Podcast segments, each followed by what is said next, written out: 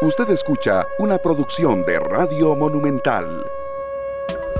3 de la tarde con 5 minutos. Bienvenidos. Gracias a todos por estar de nuevo en una semana más de trabajo acá en esta tarde en Monumental, la radio de Costa Rica, llegando al lunes 17 de abril del 2023. Gracias de verdad por su compañía, por permitirnos ingresar, sea cual sea eh, su lugar eh, en que esté con los 93.5 FM, en que esté con eh, Facebook Live Canal 2 Costa Rica. Gracias a las personas que ya nos empiezan a reportar saludos. Si está en una congestión vehicular de esas en la zona de Curridabat, donde nos está reportando, por ejemplo, Sintonía George Fight, queda bien emperillado en los 93.5. Paciencia en carretera, mucho accidente este fin de semana, muchísimo. En Santo Domingo Heredia, bueno, estuvo, que es una zona relativamente tranquila, rematado, algunas inmediaciones de Tibás también, mucha precaución en carretera, como siempre decimos, los queremos como oyentes y no como noticias. Sergio Castro, Luzania Víquez, un servidor Esteban Aronne, Polo yo y Julián Aguilar en la cabina de controles. Les deseamos lo mejor de lo mejor. Hoy arrancando serio con una canción pues muy muy movida, ahí si la podemos escuchar eh, mientras estamos haciendo la introducción. Pues muy muy agradecidos con todos ustedes por estar con nosotros. Mi primer día, don Sergio. Buenas tardes, Esteban. Buenas tardes, Paul. Eh, perdón, Esteban. Eh, Julián y buenas tardes. Paul, nosotros de felices, una semana más con un reto enorme que es siempre traer temas importantes para que todos tomemos mejores decisiones. Claro. Estamos escuchando a los Atlánticos. Revisé con lupa el, nombre del grupo, los Atlánticos. sí. Perdón, es una banda eh, pues que nace en Córdoba, en España, y vieras qué interesante, porque yo sí insisto en que la música bonita, la música con, una letra especial y con una producción muy especial, se va a llegar a imponer de nuevo. Nosotros, los que pintamos algunas canas, eh, nos acostumbramos durante mucho tiempo a que habían producciones magníficas, ¿verdad? Entonces creemos que esto, cada vez que yo me encuentro una banda que no conozco y tiene estos ingredientes, buena música, buena letra, buena interpretación, me siento en la obligación de compartirlo acá. ¿Verdad? Porque creo que, que esa es nuestra función en la radio, no solamente ser comunicadores, sino ser comunicadores de cosas muy buenas. Educar también. Sí, sí, sí. Formar, informar. Informar, correcto. ¿Cómo les va? Bien, bien. Muy bien. ¿Qué dice? ¿Cómo pasaron ese fin de semana? Súper, ¿Vos qué tal? Bien, bien, bien. Bastante trabajado, eh, pero... Estaba de guardia. Bueno, no, no, no, no, pero aún así, no, no, y trabajos en la casa y ah, está uno haciendo de todo. de todo. Nada más ahora que vos decías algo de las presas, eh, sí les voy a eh, les voy a recomendar no utilizar la ruta 27 si va para Caldera en este momento, ya que hay un cierre temporal en el kilómetro 20, en el sector de la Guásima, en el sentido hacia Caldera, por un accidente de tránsito que eh, tiene una persona fallecida. Así que eh, se recomienda no utilizar, si va para Caldera, no utilizar la ruta 27 o tomar la ruta 27 a partir del sector del Coyol de Alajuela. Porque sí, el sector de la Guásima, en este momento, en el kilómetro 20 de la ruta 27, está cerrado el paso. Así que para que quienes ya la tomaron, bueno, se van a dar cuenta que va a haber desvíos eh, principalmente en el sector de San Rafael, después de los peajes de San Rafael, a tomar por, por, por, la reforma y después volver a la ruta 27, pero si va para el Pacífico directamente, bueno, mejor tomar por la General Cañas y si quiere después tomar el Lumbar por ruta 27, eh, hacerlo después del Coyol.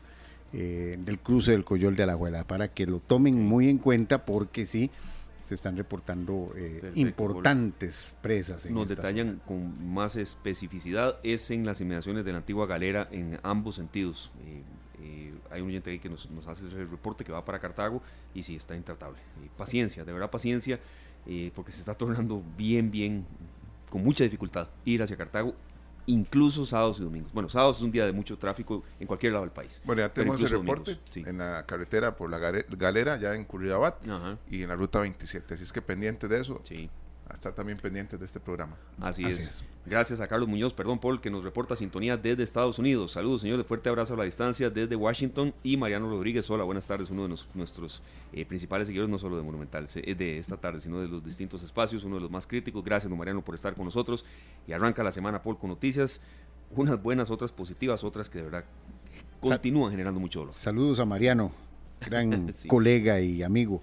Eh, bueno, eh, vamos a iniciar con esta información que se confirmó mm, cerca de las 12 y 30 de este mediodía eh, el OIJ confirmó que el sospechoso de apellido Casasola es el padre biológico de la menor de nueve meses que fue sustraída en Cartago el pasado 9 de abril. De momento, eh, tras nueve días de búsqueda, la víctima, la niña, no aparece, pero ya el informe del examen de ADN eh, arroja que este hombre de apellido Casasola es eh, padre de la menor y entonces estaría confirmándose por lo menos el delito de violación contra la niña de 12 años, en aquel momento, 13 años ya en este, eh, a estas alturas, que eh, eh, la madre de esta niña de 9 meses a quien fue arrebatado la bebé. La policía judicial también indicó que encontraron prendas de vestir de un bebé en una de las áreas de búsqueda que contenían sangre estas prendas serán sometidas a análisis para confirmar o descartar de que se trate se traten de pertenecían a esta bebé. Así que eh, esto también marca la línea de investigación. Hoy, hoy no hubo barridos como se han estado haciendo durante los eh, ocho días anteriores con personal de Cruz Roja, con personal del OIJ, con personal de Fuerza Pública, de bomberos, de vecinos, de mm, grupos eh, que han ayudado en todo, en todo esta, estos días de búsqueda, sino que se mantuvo una búsqueda con drones utilizando imágenes térmicas para tratar de precisar si hay algún rastro de esta menor. Eh, entonces ya mañana podría confirmarse o podría establecerse una nueva forma de búsqueda concentrándose más eh, eh, hacia el sector de Juan Viñas y no tanto hacia el sector de Capellades o de Cervantes como se estaba dando en los últimos días. Así que esta búsqueda, podríamos dar una, un panorama distinto en la búsqueda de esta niña, que de esta bebé, que ya por lo menos encontró esta estas prendas de vestir que habría que confirmar eh, si pertenecen a ella, ya que tienen un rastro de sangre.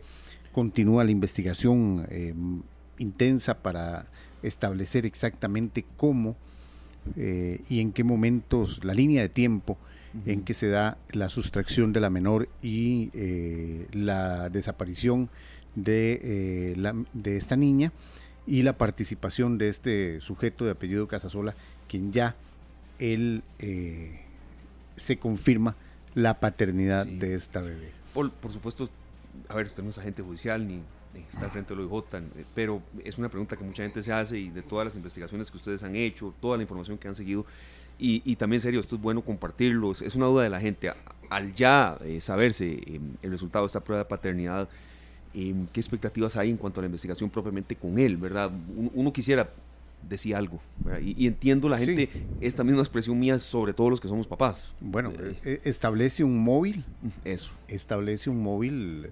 Recordemos que este caballero, este hombre, eh, mm, iba, a iba a ser sometido a esta prueba que confirmaría un delito. Entonces, establece un móvil y esto es lo que podría de dar a que, a que eh, haya participado. Establece también la hipótesis de esa participación. Eh, más las otras pesquisas de eh, por parte de la policía judicial que se hayan encontrado en el vehículo. Recordemos que él era mecánico, utiliza un vehículo que no le pertenecía, sino que estaba bajo su custodia y que utiliza este vehículo que fue encontrado en un lugar eh, y que fue devuelto, devuelto cuando se estableció que no, le pertenecía. Pero eh, sí establece, e, en eso está el OIJ en este momento, solicitando incluso ayuda a conductores que se pudieron haber topado ese carro, eh, que eso fue lo que hizo el fin de semana. publicó una serie de fotografías con varios vehículos que pudieron haberse topado a este vehículo muy particular, por cierto, por las características de, que tiene en la carrocería y establecer cuál es la línea de tiempo y a dónde pudo haber entrado eh, este, este sujeto con el vehículo. Así que eh, es bastante investigación muy científica la que nos espera en las próximas horas y determinar también el, giro en la búsqueda. Hay que precisar si las, si las prendas con sangre pertenecen a la niña. Ya con eso daría otro giro la, la, la, búsqueda, eh, porque incluso nueve días eh, podríamos ya establecer muchas cosas. Así que hasta que no lo haga el OIJ nosotros no podemos especular, es una incertidumbre. Miren que yo, eh, porque a, raíz también de esto, bueno, en la mañana surgió eh, que la inspección judicial va a investigar eventuales responsabilidades del eh, Ministerio Público, de la Fiscalía, cuando solicitó desestimar una causa de supuesta violación contra esta niña de 13 años. entonces, se da, a mí lo que me da lo que podría decir y lo que podría, lo que estoy eh, sintiendo en este momento es que toda la sociedad le falló a esta niña de 13 años y a su bebé. Eh, hay una, sí, hay una cadena, hay una de, cadena vecinos, instituciones. o sea, todos, todos le fallamos. ¿Por qué no comunicadores? Sí, sí, todos, todos, todos, absolutamente todos le fallamos como sociedad a estas dos niñas que eh, ¿Por qué? Porque el Ministerio Público le falló, el PANI le falló, su familia también. Eh, nosotros, como gobierno, como Estado, como, como sociedad, le fallamos a esta niña, en donde no le dimos la atención debida para que se evitara esta tragedia. Y eso, vean que, que yo esa es la reflexión final de que, que me está dando este caso, que es, yo no recuerdo un caso tan tan dramático, tan bueno, hay hubo uno de un de una de una venezolana que quemó a su niña, sí. Eh, también en esa zona de Cartago hace muchos años, pero parecido a este no. No, ha habido algunos, aquel de Panchito, sí, pero, no, pero no, alcanzaba los No este. alcanzaba a, los niveles de este, eh, así que eh, es es es un fallo eh, yo siento que le fallamos a estas dos niñas, tanto a la madre de 13 años como a la bebé. Eh, y, la verdad, tampoco estoy viendo que, haga, que, que se haga algo para evitar que se vuelva a presentar. algo así se repita. Que se repita. Entonces, eh, eso es lo que en este momento siento, esa, esa presión en el pecho, digo yo, que... Hasta cierta impotencia. Sí. ¿Por qué? Porque ¿qué, qué pueden haber más casos de niñas, hay más casos de niñas.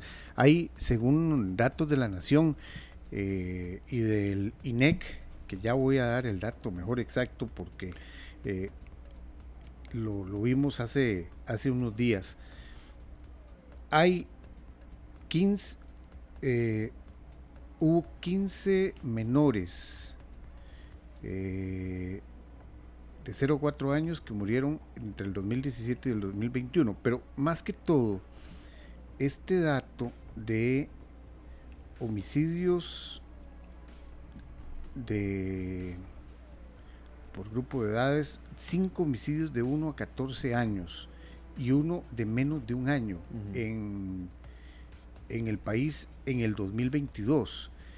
Mm, entonces, eh, Vieran que, la verdad, 211 eh, nacimientos en menores de 15 años. Sí, eso es, eso es lamentable. Ojo, em, ojo con este dato. 211 nacimientos en el 2022 de menos de 15 años. Sí. Su madre tenía menos de 15 años. Entonces, vieran que... Sería interesante, ¿verdad? Saber cuántos de esos 211 nacimientos son producto de una relación con no, mayor de edad. No, por eso. Eh, y ahí es donde a eso es a lo que vamos. Cuando hay una relación de más de siete años, según la ley, es delito.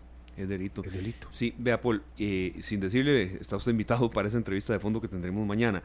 Nos va a atender Cristina Styling. Ella es eh, psicóloga clínica, tiene una especialidad en estrés, en ansiedad, en, en atención a adultos, niños también y va a ser ese el espíritu de la entrevista. ¿Por qué una niña de una edad así? Bueno, evidentemente no hay que ser muy científico social, pero ¿por qué una niña así, eh, ni de 11, ni de 12, ni de 13, ni de 14, ni de 15, ni de 16, puede ni debe ser mamá? qué implicaciones puede tener para ella, cómo podemos tal vez eh, incentivar educación y demás. Desde que esto sucedió hace nueve días, hemos aquí en esta tarde hemos estado viendo a ver cómo enfocamos esto, por dónde nos vamos, de qué manera, qué entrevista y, bueno, hoy, hoy ella por cuestiones de agenda no pudo estar con nosotros, pero por supuesto mañana será. Creo que ese es un punto también, ¿verdad? Que la gente entienda por qué una relación así no debe darse, simple y sencillamente, ¿verdad? El daño que le puede crear una niña eh, ser mamá.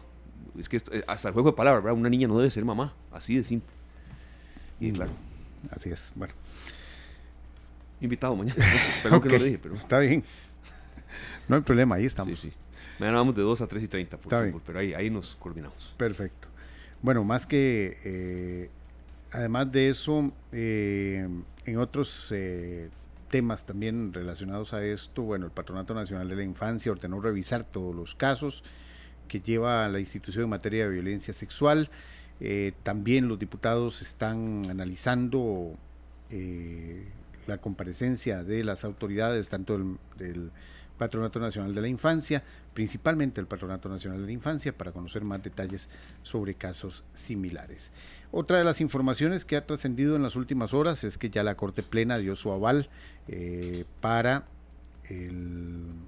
que el ministro de Justicia, Gerald Campos, continúe como ministro, continúe con el permiso eh, y, y, se le permita hacer eh, o continúe como ministro de Justicia. Recordemos que don Gerald es eh, nombrado, eh, tiene nombramiento de subdirector del OIJ y había pedido que se le extendiera el permiso sin goce de salario en la corte, en el Poder Judicial por un año más.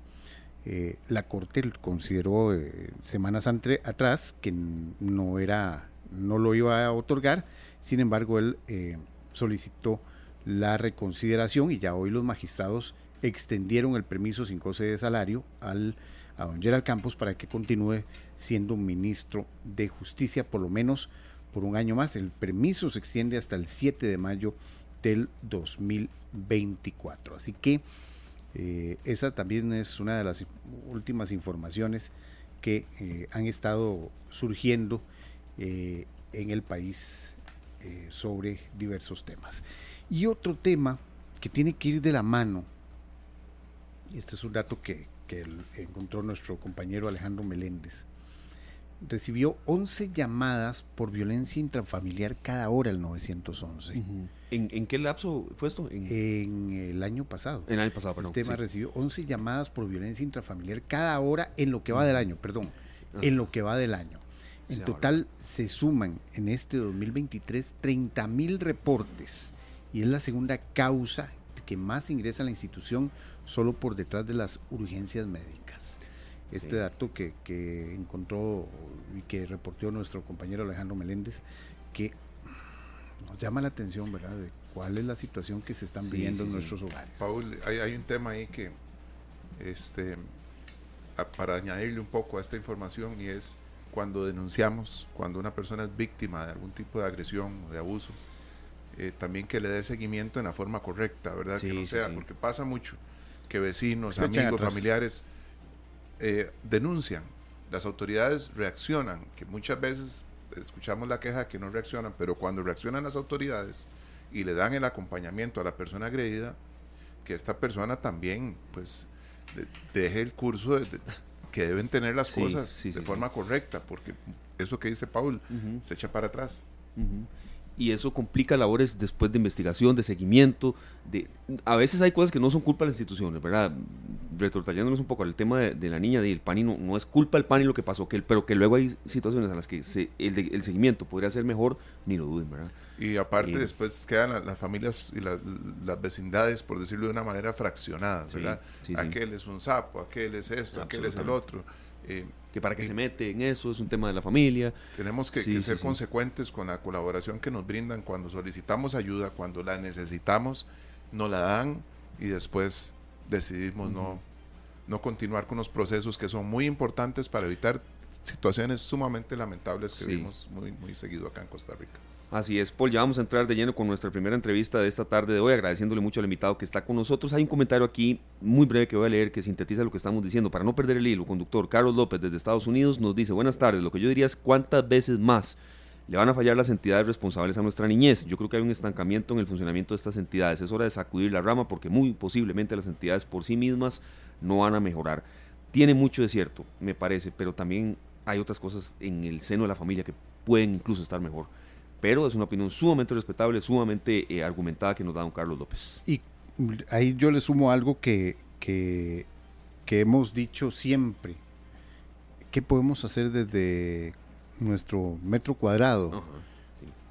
Esto también nos debe llamar a la reflexión a lo que está pasando en nuestros hogares, en nuestro entorno, qué estamos haciendo mal, qué no estamos haciendo, qué podemos mejorar para precisamente evitar todas estas situaciones de violencia, porque todo es violencia, todo tiene que ver con la violencia. Aquí hay un punto, que, que situaciones así no se repitan, creo que en eso podemos todos aportar mucho. 3 con 26 minutos. Bueno, hoy es 17, hoy es lunes 17 y como siempre hemos dicho en esta tarde, no queremos que em, después de años tan complicados como pandemia, eh, reactivación económica que todo el mundo la necesita, haya situaciones que nos puedan comprometer en materia de bolsillo. Como bien lo ha informado Noticias Monumental, como se ha dado a conocer hace tiempo, pero a veces el tico corre hasta que, hasta que no tiene el agua al cuello, hoy se vence el plazo para declarar y pagar el IVA, el impuesto al valor agregado que tanto dolor de cabeza le ha dado a muchos hasta cursos para entender bien cómo se maneja. Le agradecemos de verdad muchísimo a un invitado que está con nosotros, que siempre, siempre atiende nuestra llamada y que nos, nos decodifica todos estos temas. Es don Germán Morales, socio director y socio de impuestos de Grant Thornton, Costa Rica. Tiene más de dos décadas de experiencia en el área de impuestos para clientes de diversos sectores, eh, tanto locales como internacionales. Y don Germán, bueno, eh, ¿qué nos puede pasar si no declaramos el IVA? Eh, recordar que esta es una fecha que incluso se había dado a conocer hace mucho tiempo, pero al tico a veces se le va. Bienvenido, Germán. Gracias, gracias. Buenas tardes a todos los que nos escuchan. Un gusto siempre estar acá con ustedes. Sí, lo que tenemos que tener claro es que los impuestos son al final un costo más para todos los ciudadanos y las empresas en Costa Rica. Por lo tanto, una forma de reducirlos es pagar a tiempo para evitar multas y sanciones. Y hoy, 17 de abril, se amplía el plazo de lo que tenía que haberse pagado el sábado 15 de abril que es cuando correspondía el pago de los impuestos que se cancelan mensualmente. Principalmente hay dos que son los más importantes, el impuesto de IVA o el impuesto al valor agregado, que se cancela el 15 de cada mes con base a las compras y ventas del mes anterior, y el impuesto de rentas de capital mobiliario e inmobiliario, que también vencía el, el, el sábado y que se pasa hoy por ser usado un día no hábil. En este caso, entonces, si usted cancela hoy, 17 de abril, usted logra no pagar multas, no pagar intereses, no pagar salarios como sanciones, y esto hoy es un tema muy importante con el costo que significa este, el pagar estos impuestos. Así que todavía nos quedan horas disponibles, tener presente que al ser ahora todo electrónico no corresponde a una fecha determinada, no es a las 4, no es a las 5 de la tarde, es al día corriente, es decir, hasta las 12 de la noche tenemos tiempo Ojalá no lleguemos a esa hora, pero hasta las 2 de la noche tenemos tiempo para presentar y cancelar estas declaraciones que acabamos de indicar. Don Germán, eh, pero no solo la de valor agregado, hay varias más que también hay que presentar que mucha gente eh, obvia, eh, por ejemplo, la gente que tiene alquileres. Así es, hay que recordar que, el IVA es un impuesto muy importante porque lo reportan todos aquellos contribuyentes que tienen como normalidad la compra y la venta de bienes o servicios y que en consecuencia le corresponde pagar el IVA. Son, el concepto es que son contribuyentes del IVA, pero hay otros contribuyentes que se llaman contribuyentes de rentas de capital, que son aquellos que generan o que son dueños de propiedades que se alquilan. Y aquí tenemos dos conceptos. Una, el bien inmueble, que es casa, alquiler de local, bodegas, algún tipo de oficinas, todo eso tiene un impuesto que se llama de IVA y de rentas de capital que se paga hoy y también la renta mobiliaria como es el alquiler de vehículos, el alquiler de muebles, el alquiler de algún tipo de servicios de catering o de, o digamos de, de algún tipo de toldos que se puede usar como un alquiler de un mueble, estos hoy tienen que cancelarse antes de las 12 de la noche. Por lo tanto, es un grupo muy grande de contribuyentes que hoy le corresponde incorporarse a Hacienda y presentar la declaración respectiva y pagar el impuesto. Son las dos cosas juntas. Esto es muy importante. Claro. Don Germán, ¿qué sucede si, si alguien pues, no tiene el, el, capital disponible, digamos, no tiene los fondos? Ojalá sean los menos casos, pero a veces sucede que, que no se llegó a esta quincena, a este mes, o, o, que un negocio de ahí no le fue bien. Creo que es una pregunta que quisiera uno no hacerla, pero hay, gente que se puede exponer a esto, ¿verdad? y si no hay dinero para pagar los impuestos. Sí, vamos a ver, tenemos que tener claro que la ley es un es una imperativo, por lo tanto hay que cumplirla sí o sí, no hay ninguna excusa que yo pueda justificar por el cual hoy no puedo pagar ese impuesto. En primer lugar, si yo no presento la declaración como declaración, o sea, como simplemente formulario, tengo que pagar medio salario base a partir de mañana. Medio salario base equivale alrededor de 230 mil colones, más o menos, con solo que hoy no se presente la declaración. Dos, si esta declaración de hoy tiene un monto de impuesto, tengo que pagar dos tipos de interés. Uno, el interés ordinario, que anda alrededor de un 12% por año, y el interés de mora, que anda en un 1% por mes. Quiere decir que entonces yo tendría que pagar la sanción de medio salario base más un interés ordinario y un interés de mora. Es muy caro, pero muy caro hoy no cumplir la obligación tributaria de presentar la declaración y pagar el impuesto. Don Germán, eh, digamos que se puede llegar a un arreglo de pago eh, sobre los impuestos, sobre casi todos los impuestos, excepto el del valor agregado, porque, y tal vez para que usted nos explique un poco, porque eh, en este impuesto el, uno se convierte en un, eh, en un agente retenedor de este impuesto. usted cobra el impuesto y debe trasladarlo casi que de, inmediato al, al fisco. Eh, este tiene mayores consecuencias. Está muy bien informado usted. me parece que toda la conclusión que acaba de ver es espectacularmente buena y se lo resalto porque este tema de impuestos es engorroso y son poca gente la que lo maneja, así que lo felicito por manejar esos conceptos. ¿Qué es lo que pasa? Hay dos tipos de impuestos. El impuesto indirecto, que es el que usted está hablando del IVA, que es cuando yo soy un agente retenedor, y si yo estoy en una tiendita aquí en la Avenida Central y yo vendo un par de zapatos, yo vendo el par de zapatos y le cobro al cliente de una vez el 13%. Yo soy un agente recaudador. Por lo tanto, el dinero yo lo cobro y yo soy un agente que tengo que entregarlo al fisco. En consecuencia, eso, ese IVA, como yo ya lo cobré al cliente, Hacienda no me permite que yo tenga un atraso en el pago, porque yo tuve el dinero desde el día que hice la venta, en este caso en el mes de marzo. Por eso es que hay que pagarlo y por eso es que Hacienda no da reglas de pago porque usted tuvo el dinero. A diferencia del impuesto que tiene que ver con rentas de capital, que es cuando yo lo que tengo es simplemente que de mi utilidad yo asumo un impuesto del 15% porque tengo que pagarlo porque es una renta, un impuesto directo, me corresponde a mí, se llama directo porque le corresponde directamente al pagador, no yo se lo cobro a cualquiera. Entonces, ese impuesto de renta, como yo le entero de mi utilidad, Hacienda podría mañana si yo he presentado la declaración, hacerme un arreglo de pago, lógicamente siempre me cobrará interés ordinario interés de mora, pero puedo hacer un arreglo de pago. Entonces hay diferencia entre un impuesto indirecto como el IVA, hay que pagarlo sí o sí, no hay arreglo de pago, y un impuesto directo, lo asumo yo en mi utilidad, que yo debo de pagarlo, pero que si no lo pago, puedo hacer un arreglo de pago y pagarlo tarde, siempre con interés de ordinario e interés de mora. Le entiendo. ¿Qué, otras obligaciones, este, eh, don Germán, Germán Morales, especialista en tema de impuestos, se nos vienen? Quiero resaltar y que esto nos va a llevar los próximos 14 días de abril y posiblemente mayo. Es una, una obligación nueva que ha salido y que los contribuyentes van a preguntar una y varias veces porque es una obligación nueva y que hasta ahora conocemos el formulario que es la obligación de las sociedades inactivas Vamos a ver, nosotros históricamente, eh, al ser un país que fue conformado por médicos y por abogados, hasta para los perritos los metíamos en sociedades. Entonces todos requeríamos una sociedad para tener cualquier bien que tuviéramos. Pero resulta que ahora tener una sociedad me obliga a tener una obligación de declarar.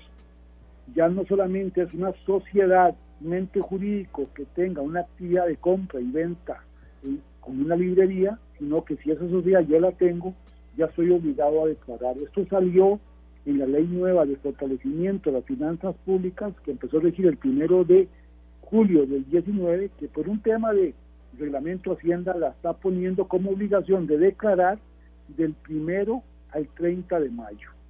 Entonces, por primera vez en Costa Rica, en toda la historia de Costa Rica, del primero al 30 de mayo, los socios de sociedades inactivas tienen que declarar los bienes que tienen. Y aquí tengo que extenderme un poquito más. Los bienes que tienen, indiqué, es decir, que no es que tienen ingresos y gastos, no es que tienen que pagar un impuesto, es que tienen que informar. Tienen que informar a Hacienda el bien, el activo que tiene esa entidad. ¿Por qué? Porque Hacienda necesita saber qué tengo yo registrado en cada, en cada una de mis sociedades. En este caso, aunque no tengan actividad.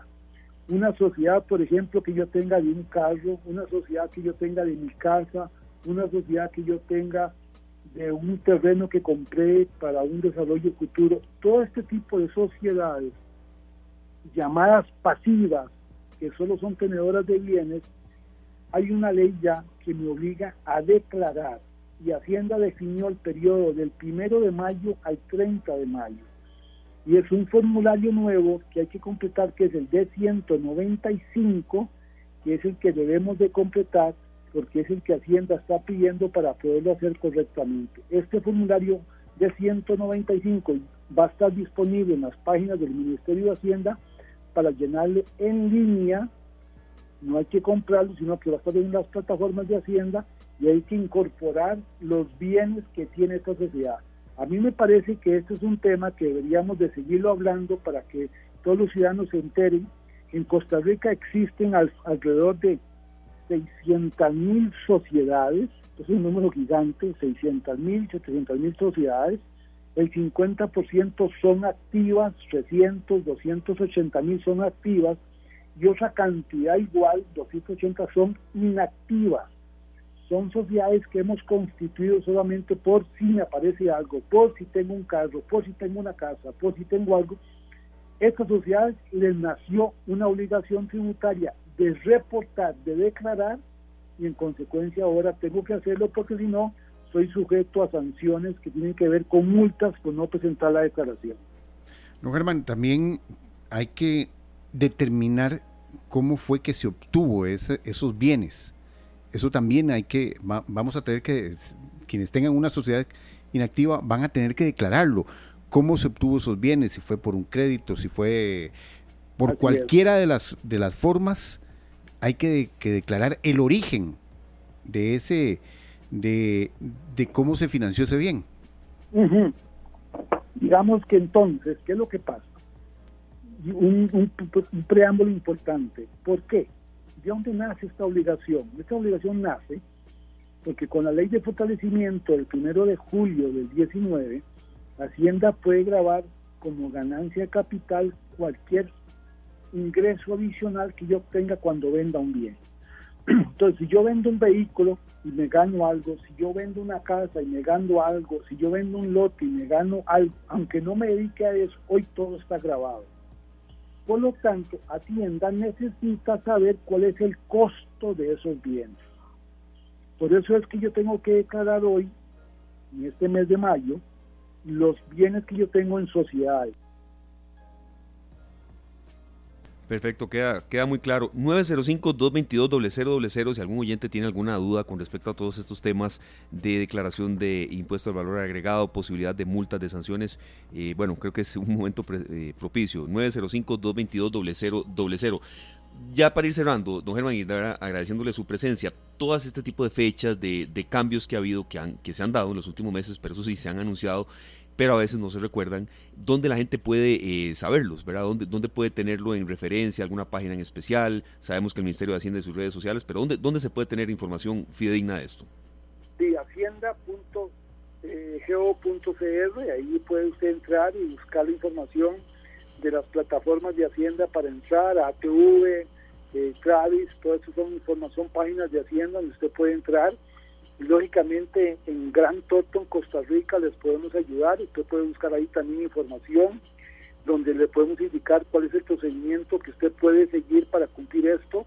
Y el mejor consejo que les puede dar hoy, los que tienen la obligación de cumplir hoy, 17 de abril, por favor tienen hasta el 12 de la noche para cumplirlo, no se atrasen porque tienen medio salario base como mínimo que pagar y estos son alrededor de 260 mil colones, así que por favor cumplamos con esa obligación si nos corresponde, porque si no tenemos que pagar y recuerden que esto sucede todos los 15 de cada mes y tal vez ahí podemos verlo más adelante, pero en, mayo se nos cumplen estas dos obligaciones, sociedades inactivas y algo que no lo comenté ahorita, pero podemos ver más adelante, el registro de transparencias y beneficiarios finales también de sociedades.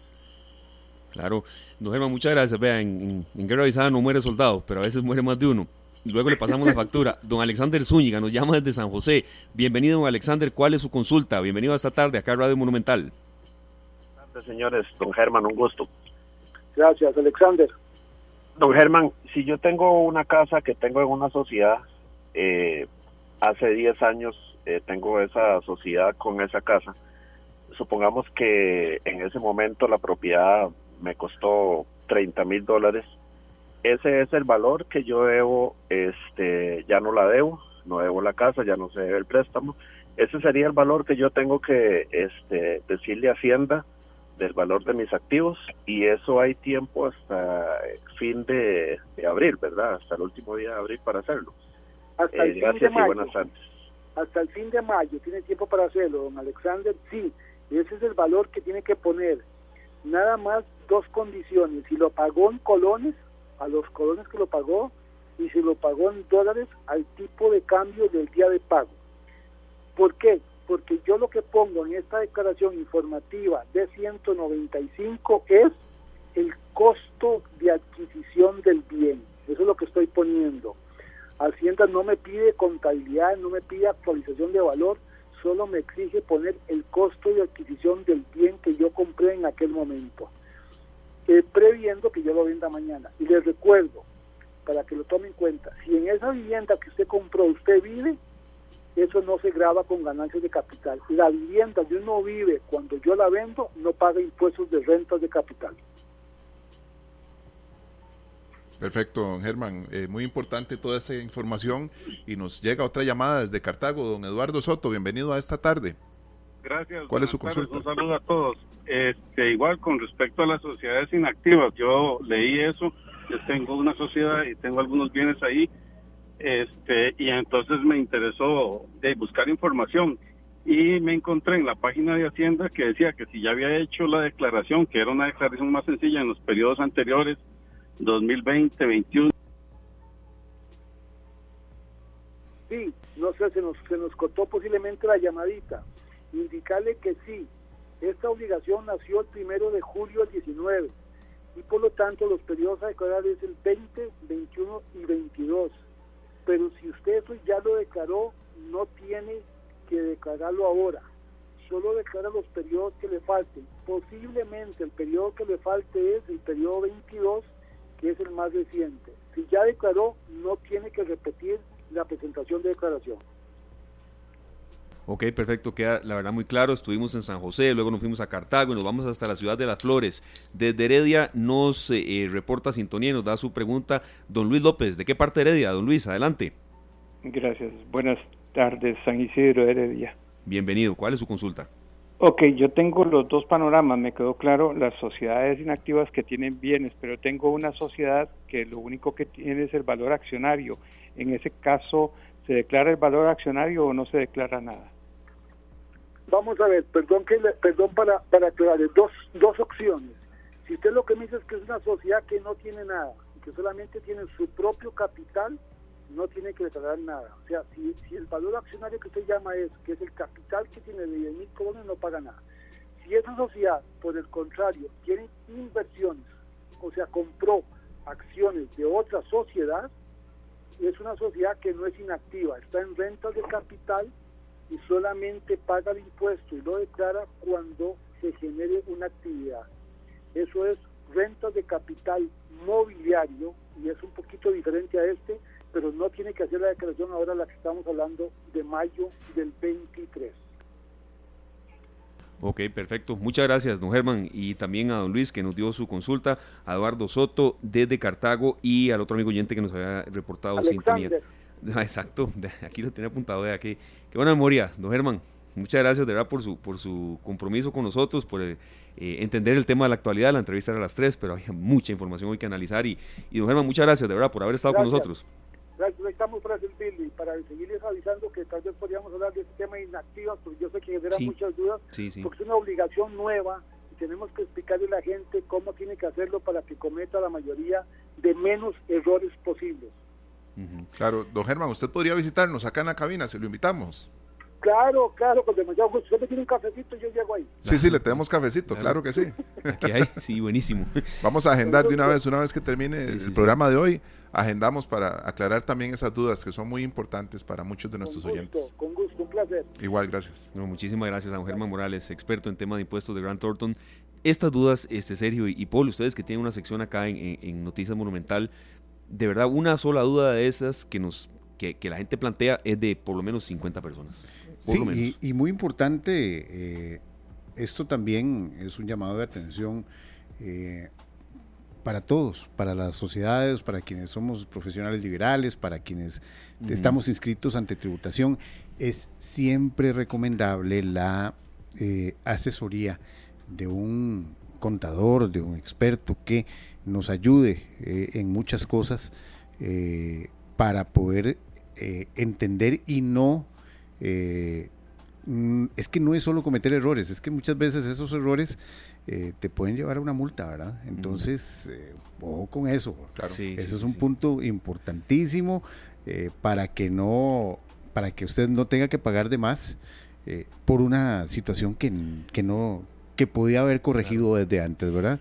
Así que asesórese. y eh, como se estaba mencionando fuerte ahí, de un contador, de no un de un contador, tío, exactamente. del, familiar que se la sabe todas. Exacto, no, no, un contador, eh, hay los contadores privados, están los contadores públicos, eh, todos tienen incluso tarifas por horas, en donde se pueden hacer, se pueden hacer consultas, así que no, no, no, no crea que eso es como como sumar eh, en, una, en una libreta y ya está. No. Paula, hay también un espacio de Noticias Monumental dedicado a estas noticias, eh, Noticias Monumental todos los lunes en nuestra emisión de las 11 de la mañana, como a las 12 y 10 más o menos, con nuestros amigos y socios de GTI, eh, de la factura electrónica confiable. Tenemos este espacio de varios minutos para que usted también atienda sus consultas y no, no, no caiga en errores u omisiones que son también, también son, eh, eh, son objeto de, multas. Así que ahí lo invitamos a que todos los lunes nos escuche y aclare sus dudas. ¿Y sabe por qué estos temas también son importantes, traerlos a la mesa? Porque en Costa Rica más de 270 mil personas tienen uno o más trabajos esto ha ido creciendo según el Instituto Nacional de Estadísticas y Censos y muchos de esos trabajos pues, son en la informalidad o, por servicios profesionales, ¿verdad? Y, y de que declarar, hay que, entonces estas cosas eh, tal vez no tenían antes tanta vigencia como ahora. No, es que ahora es importantísimo y no crea, eh, eh, Hacienda persigue y persigue fuertísimo. Sí, sí, Así que no, no, no. Como perro ahí. Sí, exactamente. Así que no, no, no, no lo, no crean que, ah, no, no, no me va a pasar nada. sí, así es. Paul, muchas gracias de verdad por haber nutrido esta tarde hoy y lo esperamos mañana de 2 a 3. Estamos a la orden. Estamos en contacto. Muchas gracias, Paul. Tenemos mucho, pero mucho más para todos ustedes. Tenemos sorpresas con la Orquesta Filarmónica, los seguidores, los amantes de Red Hot Chili Peppers. Les tenemos una noticia con un especialista aquí de la radio, por cierto, aquí a muy pocos pasos. Nos vamos con música serio. Vamos con Juan Carlos Gómez. Esta canción es preciosa, se llama Doy Gracias. Ya regresamos. Doy gracias. La radio de Costa Rica, 357, así es, usted escucha los 93.5 FM en esta tarde, pero bueno, hay mucha variedad y se viene un conciertazo, Sergio, de esos Esteban. A los que me arrepentí no ir. Voy a hacer un paréntesis nada más porque ahora informábamos de una colisión que había en la ruta 27. Aparece otra con vuelco incluido que está a la altura de Multiplaza en Escazú para que tengan precaución, si tienen que desviarse, que tomen las medidas pertinentes. es en el sentido Escazú-San José. Sí, así Para que tomen en cuenta esta información. Claro. Y vamos con este conciertazo. No, no, totalmente serio. Es una hora pico, mucha precaución y gracias también a, todas las personas que nos han estado dando reportes de, sintonía y de accidentes que ha sido muy, muy movido el inicio de semana en cuanto a eso. Gracias, Sergio. Eh, y sí, eh, como decíamos, se viene un conciertazo. Los Red Hot Chili Peppers que han estado en Costa Rica tanto en el 2002 como en el 2011. En el, ambos me los perdí y yo creo que la tercera la vencida. Está un especialista con nosotros, es DJ Gol. Eh, el director de programación de eh, Best FM, de los 103.5 FM. Y bueno, muchas gracias eh, por estar con nosotros aquí, de verdad, DJ Gol. Este, es un gusto de nuevo que forme parte de esta tarde. Y Red Hot Chili Peppers de nuevo en Costa Rica. Se dan de nuevo conciertos fuertes en nuestro país. Qué bueno. ¿Y en qué etapa está esta banda? Así es. Sergio Esteban, pura vida. Gracias por la invitación. pura vida. Este, sí, un concierto que muchos estábamos esperando nuevamente. Yo la verdad también me he perdido los dos. No, hombre, pero tal vez ya esta se me haga, ¿verdad? Hay que estar ahí con, como dicen, con el dedo listo para comprar, ¿verdad? Porque la expectativa dice que va a ser algo bastante, un movimiento bastante fuerte, como por lo general sucede con este tipo de conciertos. Eh, hace falta un poco ya de, bandas anglo que, vendan, que vengan al país. Yo sé que el movimiento urbano latino es muy fuerte acá y es, es como la tendencia general de la mayoría de conciertos masivos, ¿verdad? No, Si vienen algunos, algunos artistas anglo que han estado, sí hay algunos que han estado viniendo, pero de forma como de, de estrellas mundiales, eh, tenemos un poquito ahí de, faltante, digámoslo así. Me imaginaría yo que por, por, el tema de costos, ¿verdad? Y demás. Claro. Pero bueno, los Red Hot Chili Peppers ya es una, una realidad, ya está anunciado en, la, en el sitio oficial de que, de que vienen para acá por aquello, ¿verdad? Ya 100% oficial. Y de hecho estábamos viendo aquí antitos del corte que tienen ya totalmente vendido la gira en Sudamérica. En Sudamérica. Y Costa Rica. Argentina. Ajá, es el, es el, único país de Latinoamérica, perdón, de, Centroamérica y, México, digámoslo así, que, que, está agendado, que está fechado. Por ahora, ¿verdad? 31 de octubre, ¿verdad? La gente obviamente ya está preguntando, ¿pero cuándo es? Digan cuándo es, claro. Es un martes, martes 31 de octubre, el Día de las Brujas. Entonces, los Red Hot Chili Peppers. y ¿Cuál ha sido el principal aporte de esta banda? Yo creo que, ah, bueno, por cierto, este dato que, que, me lo estaban soplando hace unos días, eh, tiene muchos seguidores, de verdad, muchísimos. Ah, sí, totalmente. Y eh, sé de muchos amigos que ni se ponen a la venta las entradas y van a ir Muchos de ellos vienen muy frecuentemente a Costa Rica. El líder de esta banda, Anthony Kiddis, viene mucho a surfear aquí. Venía, no sé si ya esto, pandemia y demás, pues limitó un poco esto, pero es una banda que está muy identificada con nuestro país. Ah, sí, totalmente. Sí, sí, no, totalmente. Muchos artistas vienen aquí, uno ni, ni cuenta se da, como dicen, ¿verdad? Pero esta banda, se, bueno, inició en los 80 con la música. Ellos iniciaron con una una forma más, podríamos decirlo, alternativa, irreverente. Eran, eran bastante polémicos, digámoslo así, en el escenario en los 80 y no tuvieron tanto éxito comercial hasta el año 91 que ya sacaron el disco Blood Sugar Sex Magic que ese, fue fuerte. salieron piezas como este Scar Tissue Under the Bridge.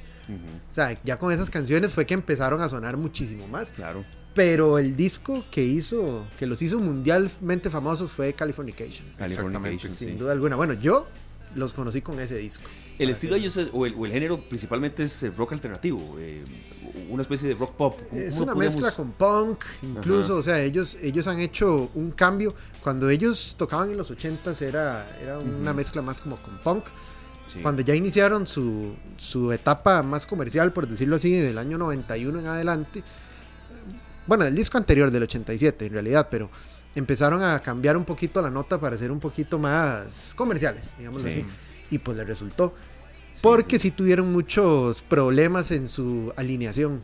Hubo muchos cambios ahí con, con, los integrantes hasta que ya se lograron establecer. Hubo hasta decesos, ha habido hasta muertes en, la banda de ellos. No, ha tenido mucho, mucho miembro. Es súper trágica la historia de la banda. sí, sí, ha tenido todo. En realidad, y lo que es, digamos, de admirar es que se han mantenido vigentes desde Nunca ha habido una separación oficial.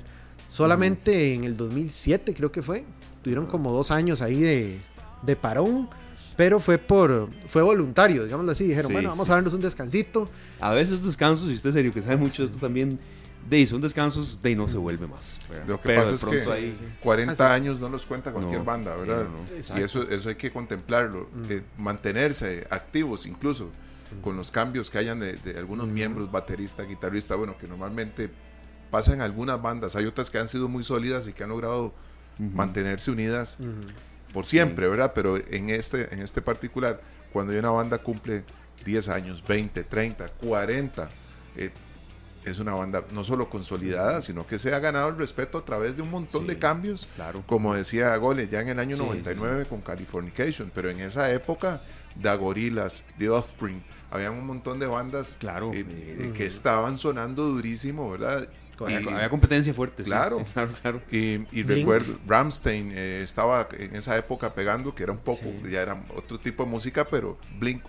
Blink 182, que es, un, es un estilo similar, digámoslo así. Y son bandas que, exacto, la competencia siempre es buena, ¿verdad? Entonces los hizo reinventarse porque después sacaron By the Way, el disco que fue increíble, que fue en el 2001 ese, este, y los hizo mantenerse. De hecho, Esteban ahora me preguntaba que si ellos han tenido algún tipo de como de descanso y demás, bueno, lo que decía, solamente dos años, pero siempre han tenido éxito. Tal vez lo que sucede ahora es que la música a nivel comercial no está tan apuntada al género que ellos, que ellos tocan, que siempre se han mantenido ahí. Pero de que siguen teniendo un gran número de fans, eso es un hecho. Y como decía Sergio, 40 años de, trayectoria, ¿cuántas generaciones son? O sea, estamos contando que va a ser un concierto en el que va a ir gente de todas las edades. Por supuesto, si en el 83 uno podía tener 14, eh, 15 años y todos los que los que escuchaban en aquella época eh, este, a Red Hot Chili Peppers ahorita andan en los 50, ¿verdad? Por ahí, sí, Entonces eh, creo que son de esos, como lo decía ahora Gole, que tiene mucho que ver porque estas producciones son muy grandes y muy costosas. ¿Verdad? Y son giras mundiales. Estas, estas bandas no están ahí esperando a ver qué chivo les sale, ah, por decirlo así, ¿verdad? Hay que andar persiguiéndolos. claro, ellos son una gira mundial y ellos pasan de San José, Costa Rica a Brasil. Sí. Las entradas, sí, por supuesto, y, que Anthony Kiris surfeaba en playas de Guanacaste, ahí era donde, estaba, sobre todo en el Pacífico Norte. Sí, es un grupo, es un grupo que tiene muchos seguidores, este, ah, y muchos de la línea de Best FM, por supuesto. Sí, de hecho ahí en la radio nosotros tenemos mucha música. Muchísima. que siguen pidiendo todos los días. O sea, y de todas las edades, lo que les comentaba, los muchachos ahora tienen la gran ventaja, ¿verdad?, de tener eh, aplicaciones como Spotify o YouTube, ¿verdad?, donde pueden eh, descubrir música. Muchos tal vez de ellos ni siquiera escucharon éxitos como el Californication, no, no, habían, ni nacido, digamos así. Descubren la música y ya se vuelven fans que perfectamente están en el concierto. es fácil hacerse fan de una, de una, banda con música tan buena. Ah, sí. El próximo miércoles es que salen a, la venta las entradas. Entonces eh, ahí estaremos dando detalles. De verdad, era un pequeño abrebocas esto. Ahí estaremos y por supuesto. dando ahí ah, F5 al actualizar a la página. Paciencia, cuando eso pasa. Paciencia, pero ahí no se desesperen, tengan, tengan fe, porque en la de menos la, la pegan, ¿verdad? Snow es mi, favorita. Las canciones de ellos, esto es muy subjetivo. La música es subjetivo y, cada uno con sus, con sus gustos, pero de ellos Snow es, es mi, eh, mi canción preferida. En el 2011 fue cuando yo estuve muy cerca de ir, no pude. Y creo que este, vamos a ver si visas y permisos se pueden dar. Snow es la que te gusta. Snow es mi Buena pieza. Es buenísima. 2009, creo que es esa canción por ahí eh, Ahí ya lo buscaremos. Ah, esa, la, voy a pedir en el programa de, de Best un día. Muy excelente. Jorge Jiménez, Jorge Jiménez, director de programación de Best. De verdad, muchas gracias por ser, parte de, ser parte de la familia esta tarde. serio, a veces yo voy por mi segunda, tercera, cuarta taza de café y ahí oigo este, por en, el radio. En el radio, ahí está. Ahí estamos. de todo hay, de todo hay en la letra de ellos, ¿verdad? Son irreverentes y esa es la música. Esa letra estaba fuerte, Julián. De hecho, imagínense ustedes que en los ochentas ellos, algunos de los conciertos salían totalmente desnudos, solo con un calcetín en, los genitales, imagínense. O sea, era algo completamente escandaloso, ¿verdad? Hablemoslo con palabras que la gente nos va a entender. Eh, el cantante Kiris y, muchos de ellos son unos casos, es la pura verdad. claro. Ese es el estilo de ellos. Les ha tocado irse adaptando porque los tiempos cambiaron, ¿verdad? ya, ya no se puede ser tan. Pueden ser muy irreverentes ellos, pero eh, las, las, reglas del juego, tanto en tarima como con el público, esa, esa comunicación eh, tuvo que cambiar. Sí, tuvo que cambiar. Y ahora eh, con el tema de los, de los teléfonos y tanta información que hay instantánea, ¿verdad? Eh, los expone a muchas cosas. Claro. Pero sí recuerdo que, que sí fue un escándalo en aquella época. Totalmente serio, hasta actor hizo este Kiris, el, el, líder de, de, Red Hot Chili Peppers en aquella famosa película Point Break de sus creadores. Sí, que lo, por cierto él a finales de los 80 lo separaron creo que dos meses de la banda lo castigaron. Sí, sí, porque estaba haciendo mucho loco, entonces. No lo dudo, no lo Más de lo, que hace, ¿verdad? de lo que hace. Estoy seguro que ese estadio va a estar lleno. No, no me, o sea, ellos ah, se van a agotar. por supuesto tipo que sí. Coldplay, tipo otras presentaciones. No me extrañaría que incluso haya ahí una segunda Ojo, pues, es, un buen, es un buen ser, es un buen enfoque. Nada oficial, eso lo estoy no, inventando yo, ¿verdad? No, no, no, claro. Lo oficial es que viene, ya, ¿verdad? Porque ah, ha, habido, estos últimos días un poco de confusión, que sí, que no, que cuándo, que está en el sitio oficial, que lo dijo el chat de un compa. No, ya está oficial. Completamente oficial, así es. Ahí nosotros compartimos la página oficial de Red Hot Chili Peppers en nuestra transmisión en Canal 2 Costa Rica, en Facebook, y ahí pueden ingresar, ustedes ver las fechas del tour, incluso ahí mismo darle entradas darle seguimiento, Perfecto. todos los pasos para adquirir sus tiquetes y no perderse este 31 de octubre, Noche de Brujas, ¿verdad? Claro, ¿qué noche va a ser esa? Concierto de Red Hot Chili Ahí, ahí, ¿no? Cuando se vaya acercando la fecha haremos otras intervenciones. ¿Va para allá este gol? Sí, espero. ¿Está en eso? espero que sí, voy a estar bien atento el miércoles. Jorge Jiménez, director de programación de Best FM 103.5, muchas gracias. ¿Cómo está Best? ¿Qué, qué sorpresas, qué atracciones, qué, qué nuevo se viene? De ahorita tenemos bastantes promociones, por ahí estamos llevando a la gente a ver a a Michael Jackson con la Filarmónica. tenemos, tenemos también varias promociones para el Comic Con y otras, otras ahí promociones que tenemos. Además la programación que siempre está cargada de, música, no solo clásicos, que es el gran fuerte, ¿verdad? Sino que tenemos música nueva, nuevos hits que tratamos de que la gente pueda ir descubriendo esa música que al final de cuentas va a formar parte de la programación, pero está muy bien gracias a los oyentes que siempre nos, nos apoyan. Se nota y ese estilo, créanme, ahora ahí lo hemos comunicado que, a la gente le gusta. Eh, no locución, mucha música y también hay gente que le gusta el otro estilo y eso hay que respetarlo y considerarlo. Eh, DJ Gold, ¿cómo se llama esta canción que está sonando? Es que no tengo, no tengo los. no se preocupe. No tengo los audífonos. No, este es Snow. ¿Y le parece serio si lo vamos a ah, pausar? claro, Muchas gracias, Gol, por haber estado con nosotros. Bueno, muchachos, gracias a ustedes por la invitación. Muchos éxitos. Pura vida. Nos manda fotos del concierto. De fijo. Nos vamos a la pausa con los Red Hot y venimos con mucho más sorpresas para ustedes acá en esta tarde. Gracias por su compañía. Las 4 con 20 minutos en esta tarde. Bueno, esta canción no solamente es uno de esos íconos del pop de, de los años 80, de esa década maravillosa, sino que también representa una de las canciones más importantes en un álbum que acaba de cumplir 40 años, Esteban. Sí, sí. Thriller. En 1982 fue lanzado de la mano de Quincy Jones.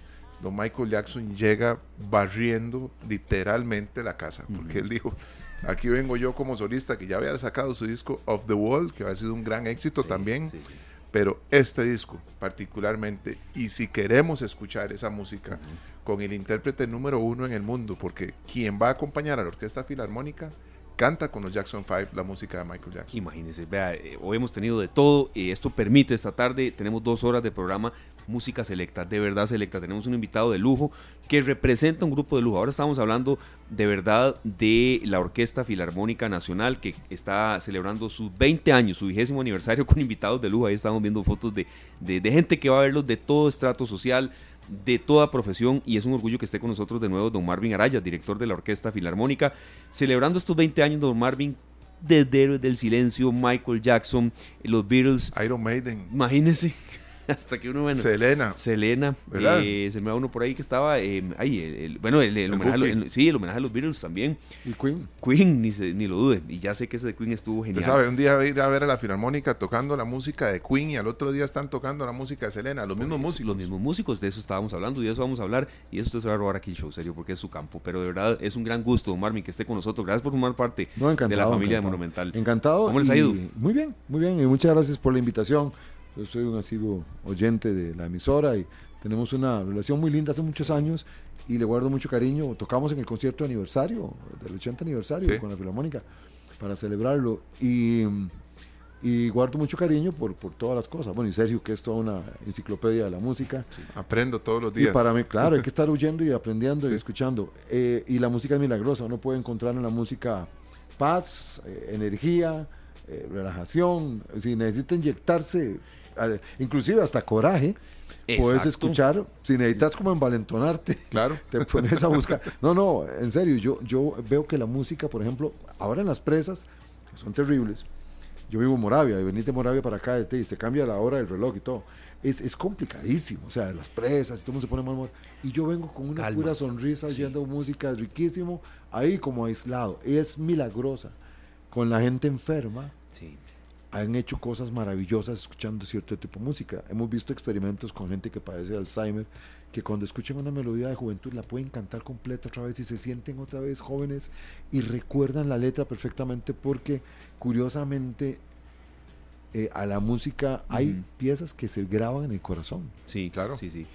Sergio, antes de, las preguntas que usted va a hacer con respecto a este especial de Michael Jackson que, estamos oyendo, eh, música del de fondo, existe esto, Don Marvin, la musicoterapia. Es usar las respuestas y conexiones de una persona con la música para estimular cambios positivos en el estado de ánimo y el bienestar general. Entonces, lo que usted está diciendo está con base en, estudios científicos, ¿verdad? Hay musicoterapia. Claro, lo que pasa es que a veces la gente piensa que es que es más, más de, eh, de, buscar un especialista. Pero yo, yo, te voy a decir una cosa, la última vez que conversamos yo les contaba de la frase con la cual formé la orquesta filarmónica, que era hacer feliz a la gente a través de la música.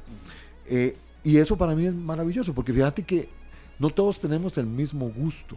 Yo, yo no sé ustedes si tienen gente, amigos, estoy seguro que sí, los que nos escuchan también, que comen muy lento. Y a veces uno dice, claro. qué tirada con este chaval comiendo o esta señora comiendo tan despacio. U otros que comen rapidísimo. También. Hay gente que tiene un ritmo a la hora de caminar muy lento. Y otros que comen casi que corren. Hay otras personas que cuando hablan, eh, ustedes los escuchan hablar y dicen, bueno, estoy muy emocionado de compartir con ustedes esta tarde aquí así. Y otros que te dicen, mira, estoy muy emocionado de estar con ustedes, qué maravilla, estoy contentísimo. Claro, y no tenemos un ritmo interno un ritmo interno que nos hace personas diferentes, donde si yo sé manejar mi ritmo interno y sé que soy hyper o sé que soy medio lentón, o, sé, o yo tengo compañeros que yo sé que reaccionan de una manera más lenta, puedo hacer mis relaciones humanas mucho más simples. La música me ha enseñado mucho de que todos tenemos un tempo de actuar y muchas veces pretendemos que todos reaccionen a mi velocidad, a mi tempo, a mi estilo, a mi ritmo y no todos somos hechos al mismo tiempo, ni todos somos violines, ni todos somos trompetas. Todos tenemos una sonoridad interna y por eso la musicoterapia y la música en general puede ser milagrosa. Si yo logro encontrar la música que me relaja o me hace sentir feliz o sonreír inmediatamente, por ejemplo, yo, Caminito de Guarena, yo la escucho y empiezo a bailar inmediatamente con la versión de Los Blancos y Oscar de León. Ve este, ve este, aporte este de oyente, eh, don Marvin, en serio. Jorge Marín Vargas, respetuoso, está bien coraje con el vecino reggaetonero, con un poco de buen rock and roll se baja. Yo, yo entiendo por dónde va usted.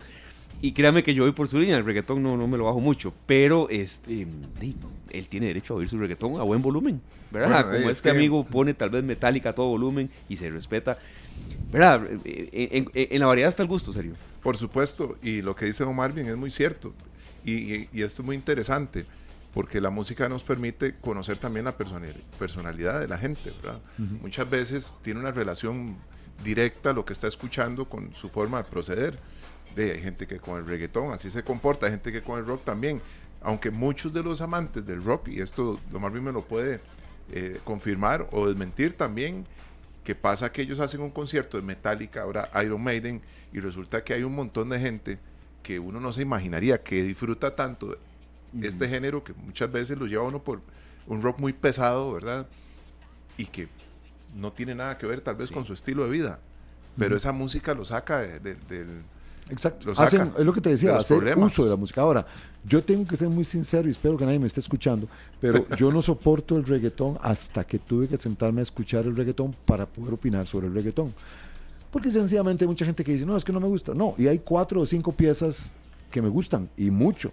Inclusive Calle 13 es de mis grupos favoritos y tocaban reggaetón. Pero, por ejemplo, de Bad Bunny hay tres canciones que me encantan, pero que me matan, que me encantan. Yo, le voy a decir, y consciente que alguien me va a volar, hay un par ahí del rookie que a mí me gustan. El rookie, sí. no, no pero es que, es que eh, por eso el asunto no es el asunto no es que sea bueno o malo el asunto es que te hace feliz a vos sí, ahora si te sirve como lo que dije al principio yo, quisiera que la gente entendiera esto si a un niño le enseñas a amar el arte, ese niño va a crecer amando la paz. Se los puedo asegurar.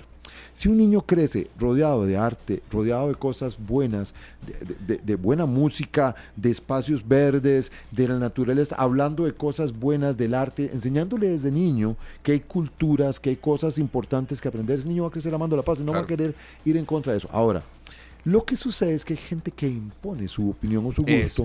y esto es lo que está mal, porque yo tengo derecho a que me guste esto. Ahora, si a mí no me gusta tal cosa, bien por vos que te gusta. Ya yo superé hace muchos años el tratar de, gustarle a todo el mundo, porque eh, no se puede. O sea, yo no puedo tratar de que la gente opine que qué maravilla lo que hace Omar Marvin. No, pero yo no hago música para mí.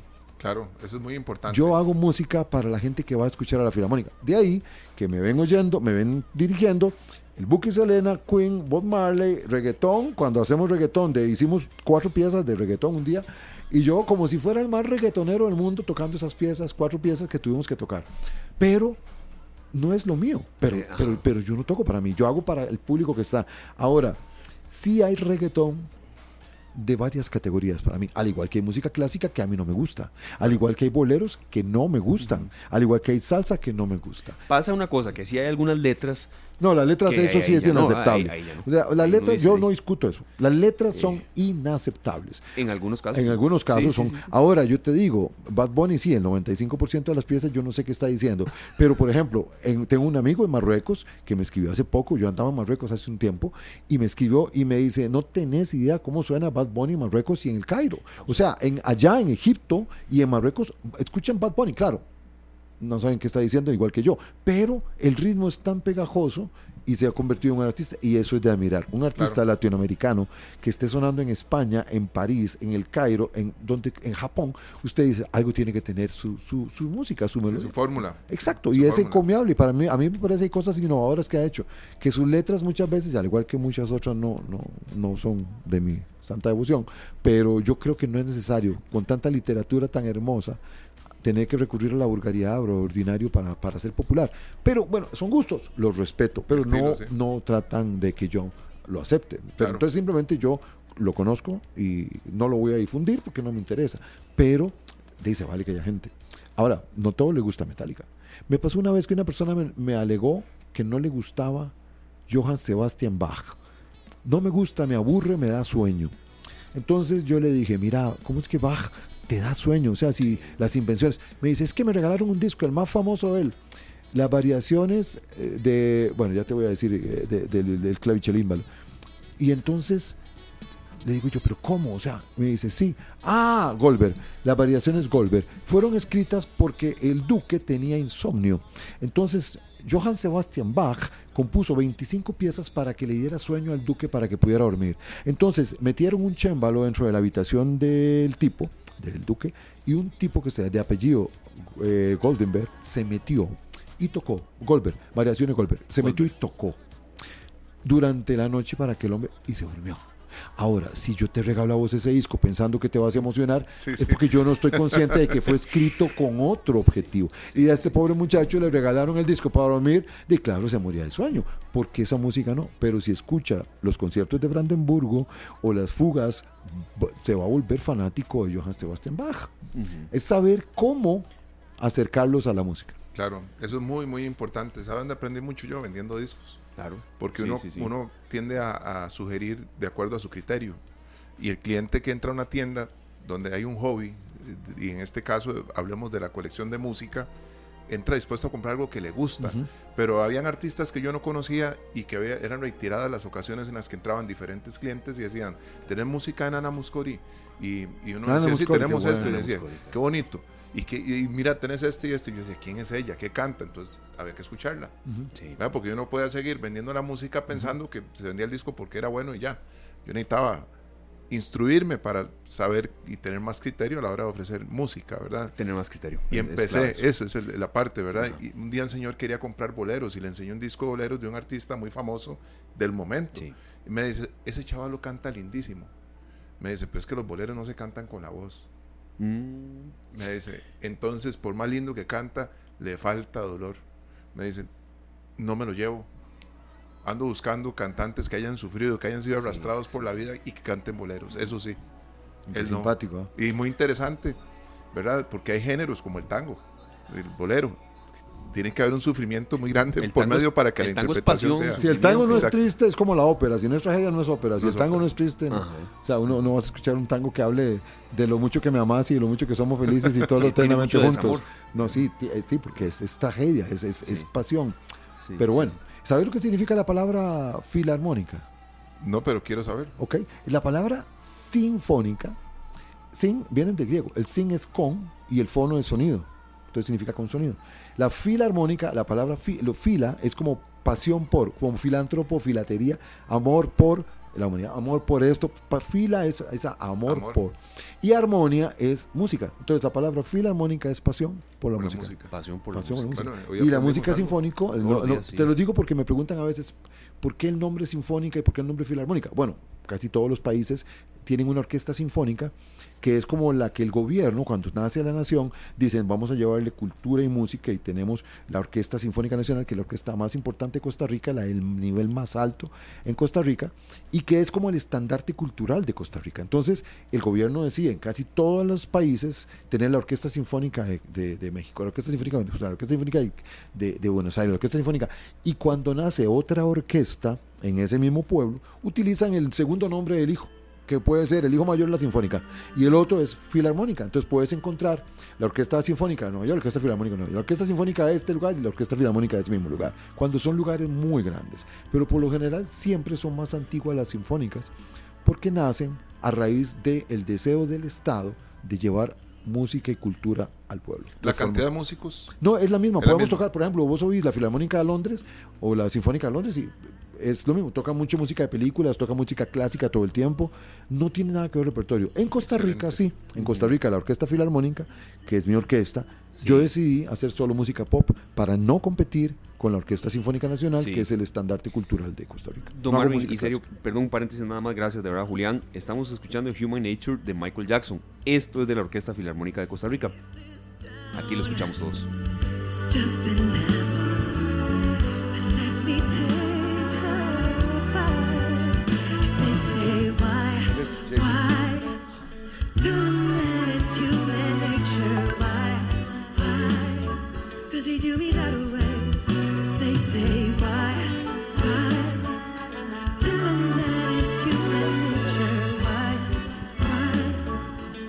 Acá escuchamos a la Orquesta Filarmónica de Costa Rica con este arreglo maravilloso de Human Nature, una canción del mismo álbum de Thriller.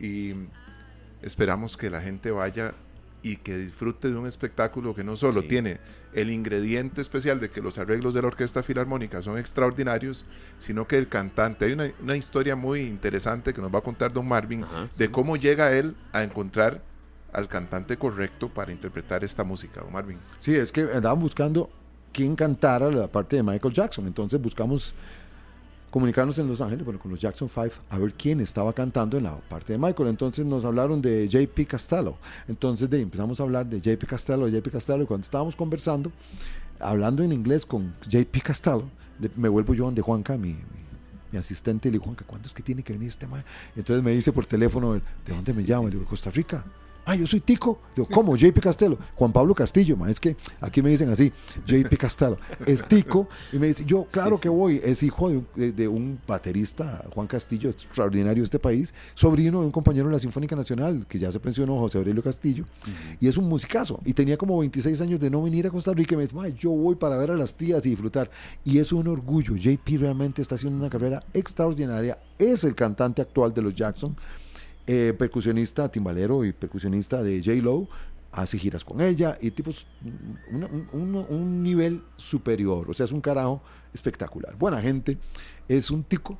simple, sencillo. Y es ese que estaban escuchando cantando. Ese es un concierto grabado, eso que escucharon era en vivo. Ese es el sonido en vivo del concierto que consiguió nuestro sonidista, seguro de internet, alguna cuestión de grabada. Entonces, ese es el concierto de la Filarmónica al que estamos invitando el sábado 29 de abril a las 4 de la tarde en el Teatro Mélico Salazar. Ya hay función en la noche a las 8 y el domingo a las 3, pero esas están casi agotadas. Yo creo que ya para, para el lunes ya no va a haber entradas para esos conciertos. Pues que dicho. Entonces abrimos una fecha nueva que es el sábado y lo puse a las 4 de la tarde, porque miren qué rico sale usted a las 6 de la tarde y va a empezar la noche, sale de pasear con la, con, a cenar con la idea de que vengo del concierto a comentar, no hay que preocuparse por, por nada más, ya vio el concierto. Es muy rico. Y, puede que salga un de día. Sí, ah, sí, claro. en estos días y, es, y es, un sábado en la tarde, no hay tanta presa esa hora para llegar. Entonces, mira, yo creo que es una buena hora. En la noche sí está lleno y el domingo en la tarde también está, está a punto de llenarse. Pueden encontrarlas en eticket.cr para que los que quieren ir, pero no se lo pierdan. La música es escrita para la Orquesta Filarmónica. No es que compramos los arreglos en otro país. Esos arreglos se hicieron en Costa Rica para que los ticos los escuchen. Ninguna otra orquesta los tiene. Esteban, ¿qué te parece si vamos a un corte comercial que tenemos pendiente? Volvemos con Don Marvin y con, sorpresas, por supuesto. lo dijimos los dos al mismo tiempo. Ya regresamos. Las 4 con 43 minutos, las 4 con 43 minutos en esta tarde escuchamos eh, a esta gran intérprete de esta canción, Ben, un tema que grabara Michael Jackson allá en los 13 años, más o menos, un poquito más, poquito menos, con los Jackson 5, eh, bajo el sello Motown. Y esta es una interpretación de un artista costarricense desde Limón para esta presentación con la Filarmónica, Don Marvin. Sí, esta es una, ese es el sonido en vivo. Sí. Por eso es que para mí es tan importante y me hace sentir tan orgulloso. Claro. Ver que el talento que tenemos en Costa Rica y lo que hacemos con este tipo de música. Ahora escuchándolo, por un momento yo me quedé pensando y decía, somos nosotros, qué bien que sonamos, qué rico. eso sí, porque, porque realmente suena muy bien. Y, y, estoy muy orgulloso porque es un trabajo muy serio.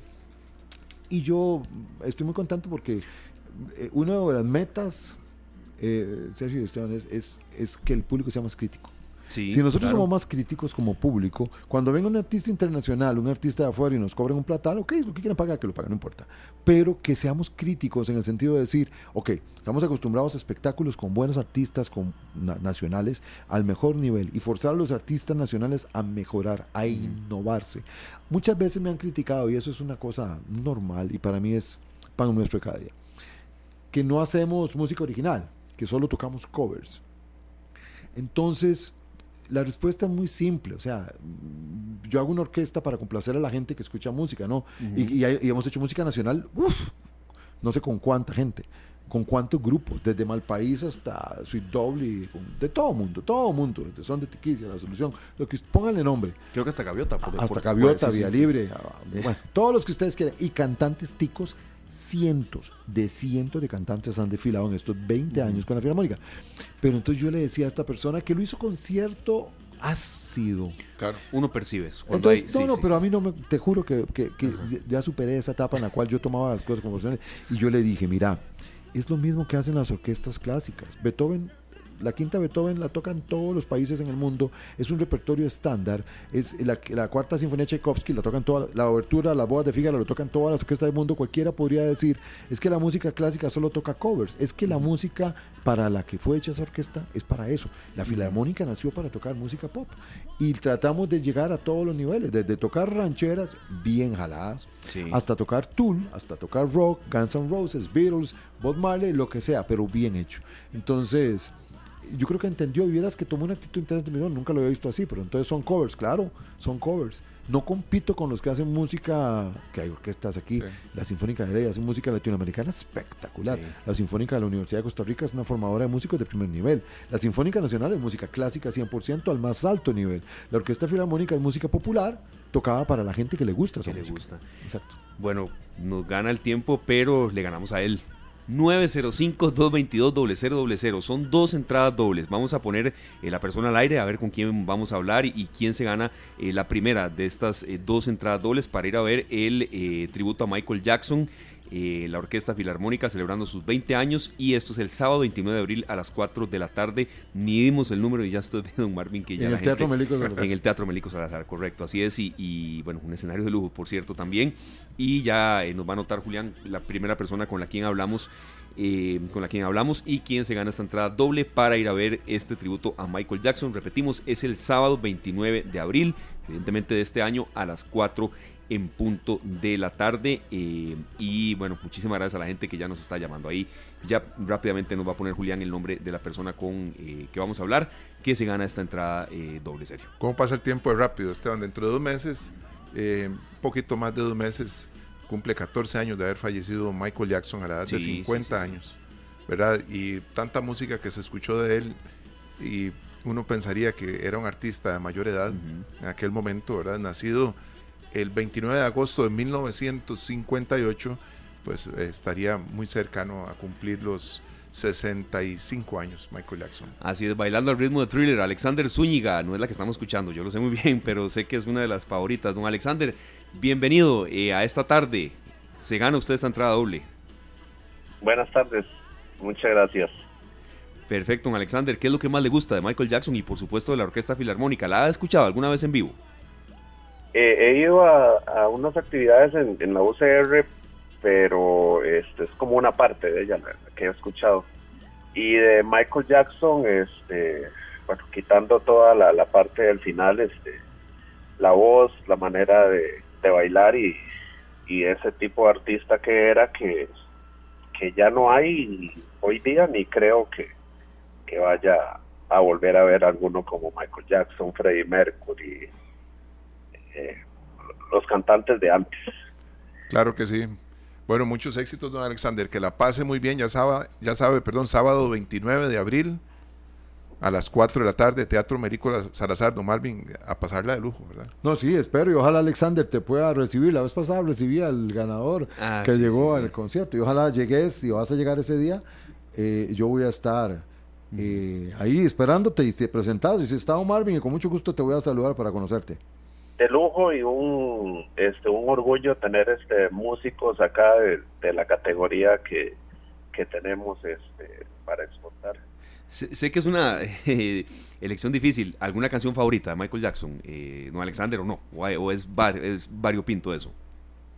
Me gusta una de cuando cantaba con los con los Jackson Five. Estaba muy chiquitillo yo y, me gustaba. En ese momento salió la película incluso de era una ratita ahí, este, si no me equivoco, pues Ben, que se llama. Ben, exactamente, una película triste. También la letra de Ben es, es una letra impactante para quien tiene un amigo en la vida y quiere dedicarle una canción de amigo fiel, Ben. Muchas gracias, don Alexander. Felicidades. Sergio, este, un gusto, siempre lo escucho en este programa cuando tengo la oportunidad y después en la emisora este, hermana de ustedes en las tardes, ahí en las noches oyendo buena salsa. Ah, muchas gracias. Este, Paul también, este, compañero de, de, colegio, una generación adelante, un año antes, adelante salió. Entonces, este, súper escuchar una emisora así. Muchísimas gracias, don Alexander. Sus datos personales con don Julián y nosotros continuamos con más de esta tarde. Gracias. Muchas gracias, don Alexander. Son dos enciclopedias de la música, Paul y Sergio. Muchas gracias de verdad por formar parte de Monumental. Nos vamos hasta Cartago. Pablo Aguilar, felicidades. Don Pablo se lleva esa entrada doble para ir a ver a, este tributo a Michael Jackson. Eh, bienvenido, Pablo. ¿Qué sentimiento le provoca? ¿Ha visto a la Filarmónica alguna vez? Por ir con mi esposa, en verdad. Nos encanta Michael Jackson y nos encanta el programa. Entonces, este, estamos muy, muy felices de poder eh, asistir. ¿De qué parte de Cartago, don Pablo? Paraíso, Paraíso, Cartago. Paraíso. Bueno, ¿y, qué, qué, sentimiento le, le provoca eh, Michael Jackson? ¿Recuerdos imborrables? ¿Algunas canciones favoritas? ¿Qué nos puede decir? Y aquí Sergio toma la batuta porque de verdad estoy ante dos enciclopedias musicales. Sí, sí, muchas gracias. En verdad, no, eh, en verdad muy, muy alegre, muy feliz, emocionado. Me, encanta el thriller de Michael Jackson y este, a mi esposa le va a encantar, en verdad, también la sorpresa a pasarla muy bien, don Pablo. Y don Marvin va a estar por allá en el teatro sábado 29 a las 4 de la tarde. Don Ojalá sí podamos verlos, Pablo, con tu esposa. Sería un gusto para mí poder saludarlos y recibirlos en el concierto. Yo voy a estar allá afuera esperándolos para saludarlos y, y que disfrute muchísimo. Muchas gracias, nos veremos ahí el sábado. Muy bien. Muchas gracias, de verdad. Toda la gente que nos, a toda la gente que nos llamó, don Pablo Aguilar, don Alexander Zúñiga, felicidades y aquí nos vamos a comunicar con ustedes, de verdad, para, para que no tengan ningún problema y disfruten. Eh, a Sergio, eh, por supuesto, a Julián, que nos ha dado todo el soporte hoy, a Héctor, que sabe de promoción, por supuesto a don Marvin, eh, Sergio, va a ser un programa de verdad de lujo y qué espectáculo que se nos viene. Claro que sí, don Marvin, muchos éxitos. Muchísimas muchas gracias. gracias y esperamos vernos en en otros conciertos bien bonitos, hacer las cosas bonitas juntos y hacer que la gente disfrute eso. Claro, le iba a consultar un poco, don Marvin, nos quedan un par de minutos y por supuesto que los aprovechamos. Eh, ¿Qué siguen estos 20 años de aniversario? Todo este tipo de, actividades de conciertos. Mira, la idea eh, es, la idea, yo se lo planteé a, mi junta directiva, que son mis hijos. Eh, ellos son mi junta directiva. Claro, y mi nieto ya opina y tiene seis años, Lucas. Ya, ya no es, sí, sí. Pero fíjate que, sí, sí, el, eh, estoy tratando de hacer el sábado un concierto totalmente diferente al del domingo. Entonces viene Ángeles Azules el sábado y Pink Floyd el domingo. o Iron Maiden, no me acuerdo. Ángeles Azules y Iron Maiden. Después vamos a tocar Juan Luis Guerra sábado y Pink Floyd el domingo. Después vamos a hacer música de los 70s, que hay un repertorio precioso. Y después eh, alguna otra cosa, creo que es Foo Fighters, no me acuerdo.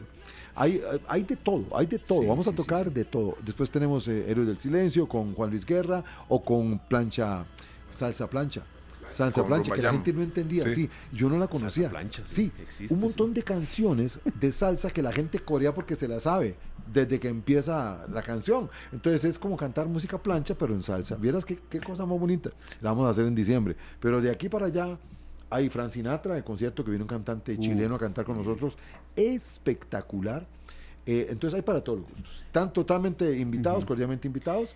Y, aquí las hemos estado viendo. Orquesta Filarmónica Nacional en redes sociales. Orquesta Filarmónica de Costa Rica.